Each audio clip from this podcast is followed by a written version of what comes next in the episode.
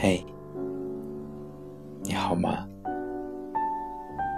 此刻呢，有一个声音穿梭在时空的夹缝之中，传递到每一个脆弱心灵的深处。我希望这个声音可以温暖你的灵魂。我是你的灵魂声控师，思爱。此刻呢是二零一八年四月十二日晚上一点二十分。此刻你睡了吗？嗯，今天呢为大家带来是为什么你总是无法提高自己的情商？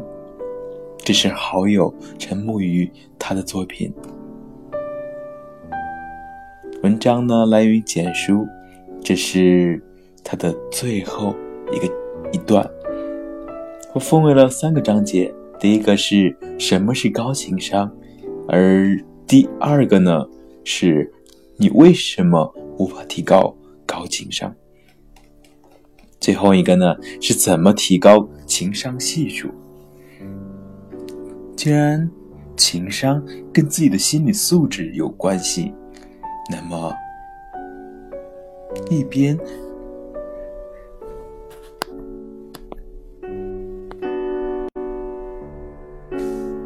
那么一边让自己经历更多的挑战，借助不同的环境，以此来加强自己的心理素质；一边有意识的锻炼自己运用情商技巧，使其变成自己能力的一部分。结合两者去练习，这才是最好的方法。提高自己的情商呢，可以从你的行为、说话、表现等来入手调整。不过，这些只是外在因素，想要真正获得提高，还需要从内在因素着手改变。以下四个特征呢，你做的好与不好，会影响到我们如何提高情商的。第一个呢，是增强。原则灵活性。有一部美国电影叫做《感谢你抽烟》。电影的主角是一个烟草公司的说客，主要职责就是处理公司的危机公关。危机公关，便说口才非常了得。有一天，他的儿子问他：“成为一名说客，应该具备什么条件？”主角父亲回答说：“要有一种超出大多数人的道德道德灵活性。什么意思呢？简单来说呢，就是你不会拘泥于一些道德性的条条框框，会懂得根据客观情况调整、调整变换。对于情商而言呢，这个道德应该换成原则。”很多情商不高的人都是非常有原则的人，还没跟别人相处，心里就给自己设定许多条条框框，诸如“我才不会主动跟他们打招呼，他不理我，我就不理他，我就是不喜欢说话，没必要搞关系”等等，以至于在大家交往的过程当中呢，弄得气氛剑拔弩张，矛盾不断。原则是可以灵活变动，只有底线不可以。例如，谁开的玩笑伤害我的家人，我就不会放过他们，这是底线。讨厌别人跟我开玩笑，我也不会跟别人开玩笑，这就是原则。那怎么识别两者呢？底线的事情一旦打破，就会造成非常不好的后果，而原则性的事情呢？就算打破了，只是带给自己不习惯的感受而已。我相信谁都不会把我不能杀人这个说法当成是原则性的问题吧？这应该是每个人作为守法公民的底线。所以，情商高的人可以让自己的原则稍微灵活变动一些，不会过分固执死板，说话玲珑机警，懂得根据环境和对象而随机应变。想要提高自己原则性的灵活度，想一想，一直限制你运用情商技巧的是你的底线，还是你的原则呢？要是后者呢，适当变动一下吧。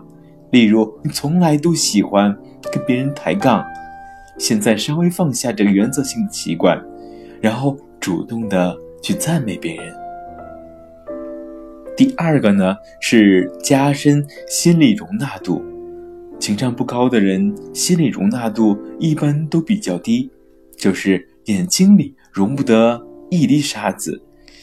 这种性格本来没什么好与坏之分，但是，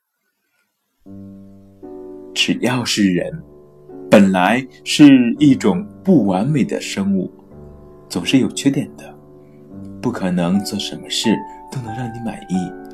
一旦你对他人的做法不满意了，这就很容易发生冲突。当然，我这里所说的缺点呢。不是那种伤害到他人正常生活的缺点，而是那种每个人自自身性格携带的微小的，对他人不会造成他们太大影响的行为举止。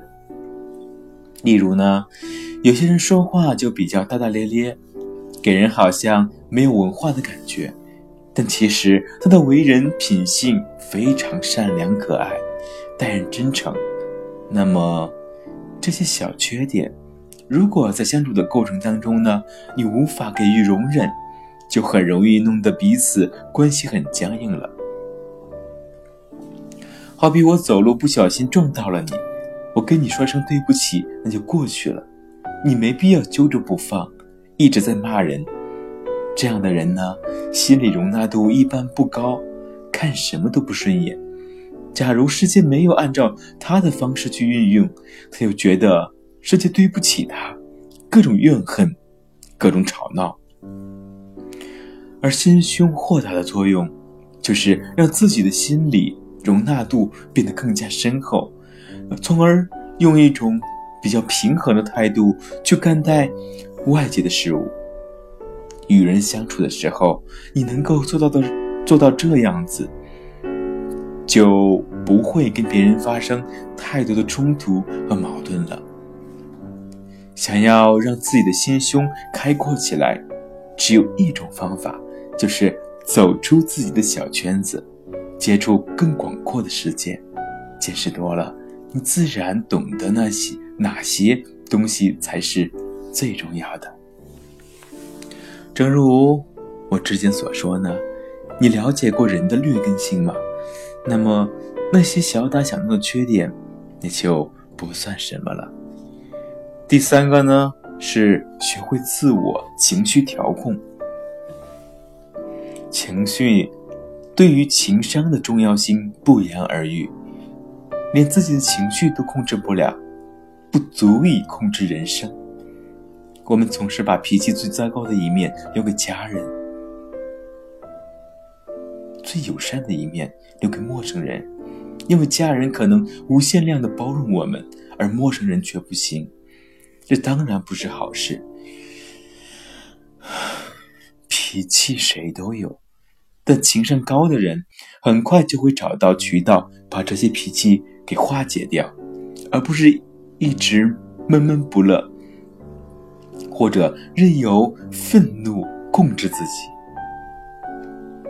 我以前不开心的时候，通过写日记来宣泄自己被压抑的情感。日记就是吐露心声的树洞。当我写完一篇日记，把所有郁闷都写出来了，我的心情也就随之变好了，还可以锻炼自己的写作能力。所以，当你开始感到自己将要发脾气的时候，在心里默念十秒。不管你父母、你老板怎么唠叨你，你也要在心里默默的从一秒到十秒数个一遍。这时你的注意力就会转移到数数上面，而不是放在那烦人的唠叨上。除非对方的唠叨不怀好意，你就要适当反击了。如果不是，发脾气只会带来更不好的后果。完了之后呢，你就找到一个适合、适适合的发泄这些情感的渠道。我以前是写日记，有时候是一个人上街闲逛，甚至坐在公园里安静的观察行人。当你找到适合的方式宣泄自己的情感，你的脾气就会慢慢好起来。与人相处的时候也会变得更平和，内心也会更强大了。内心强大的结果就是你的情商也会随之提高。最后一个呢，第四个是懂得随时察言观色。知乎上有个问题：你见过情商最低的行为是什么？其中一个高票回答这样写道：“你踢我干嘛？”这就是察言观色的能力了。你无法根据当下发生的细节而选择做出适合的反应。就很容易让自己或别人陷入尴尬的境地，而察言观色的前提就是你懂得识别他人的情绪反应，而这些反情绪反应呢，一般都表露在别人的行为举止上。假如你对别人的行为举止多留个心眼，你就很容易知道对方的心思，不要太快得出结论。控制好自己说话的冲动，让自己有一个察言观色的缓冲期。设想你的言行会对别人造成什么样的影响，这就是尊重他人的体现了。察言观色有事前观察和事后观察两个阶段。试想一下，你看到一个老前辈，一来就冲上去说：“喂，这么巧，去哪里呀？”或者看到一个女生，觉得对方不错，就说：“美女，你这么漂亮，给我个电话呗。”很明显，这种没有分寸感的说话，就缺少对他人应有的尊重了。事前的观察，也就是没有对后果进行合理的设想，你很容易踩到别人的雷区，从而影响彼此的关系。而事后的观察，当你意识到自己已经踩到对方的雷区了，这时你应该立刻道歉，或者采取应变措施缓解这个尴尬。其实只要你做到上面那几点，你察言观色的能力肯定会大增的。不过你也可以透过刻意练习来提高你的观察力。下一次出去吃饭，你坐在座位上。观察其他人时刻的行为举止，推测他们在聊什么，心情又怎样，他们与同桌的关系又是怎么样，自然就可以锻炼出你犀利的观察力了。最后，这篇文章并没有教你怎么跟人好好说话，sorry，诸如怎么跟客人提前打招呼。怎么处理尴尬的？因为教了你，也未必做到。但从内到外的提升自己的心理素质，让自己的内心变得更加强大，你的高情商反而会自然而然地表现出来。这时，在阅读与情商有关的书籍，学习怎么聊天沟通，学习怎么跟人交往，就能更好地与他人建立和谐的人际关系。刚才很抱歉，因为感冒还是没有完全的好，所以有时候气息会感觉突然的停顿。现在时刻呢是二零一八年四月十二日，四月十二日深夜的一点三十四分。我希望你真的已经睡着了，因为确实挺晚的。我不知道听完之后你会有怎样的收获，但我希望你并不是毫无收获的，不是吗？那此刻我只能说的只有两个字。